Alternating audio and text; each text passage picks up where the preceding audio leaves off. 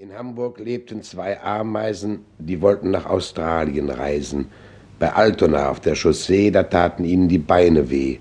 Und da verzichteten sie weise dann auf den letzten Teil der Reise. Sie faule, verbummelte Schlampe, sagte der Spiegel zur Lampe.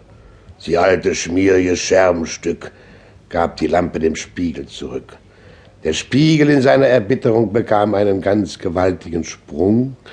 Der zornigen Lampe verging die Puste, sie fauchte, rauchte, schwelte und rußte.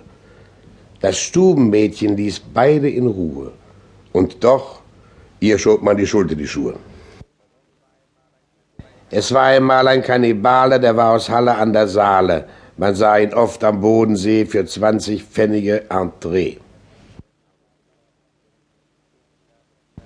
Ich sterbe, du stirbst, er stirbt. Viel schlimmer ist, wenn ein volles Fass verdirbt. Aber auch wir wollen erst ausgetrunken sein. Besauft euch bei Zeiten. Alle Flüssigkeiten finden sich wieder ins Meer hinein, wo wir den Schwämmen gleich sind, wo uns nichts gebricht, weil wir weich sind.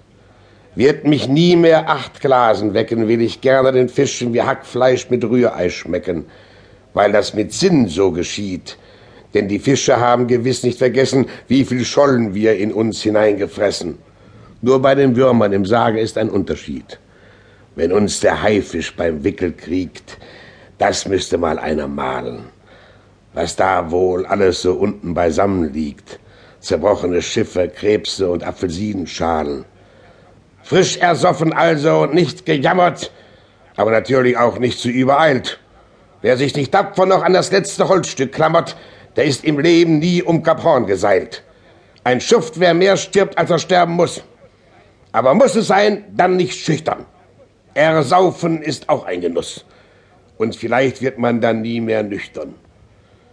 Denn nur über das Fleisch und die Knochen weiß man was, offenbar. Aber sonst habe ich noch keinen gesprochen, der richtig ersoffen war. Schaudervoll. Es zog die reine, weiße Erbarkeusche Clara aus dem Sittlichkeitsvereine eines Abends nach Ferrara. Schaudervoll. Dort irgendwo floss der Po. Schaudervoll. Doch es geschah in Ferrara, dass die Clara aus dem Sittlichkeitsvereine nachts den Po doppelt sah. Die Geburtenzahl ging herunter, traf den Pfarrer im Tal nachts noch munter. Heidel da Diedeldum, wie war das schön im Tal.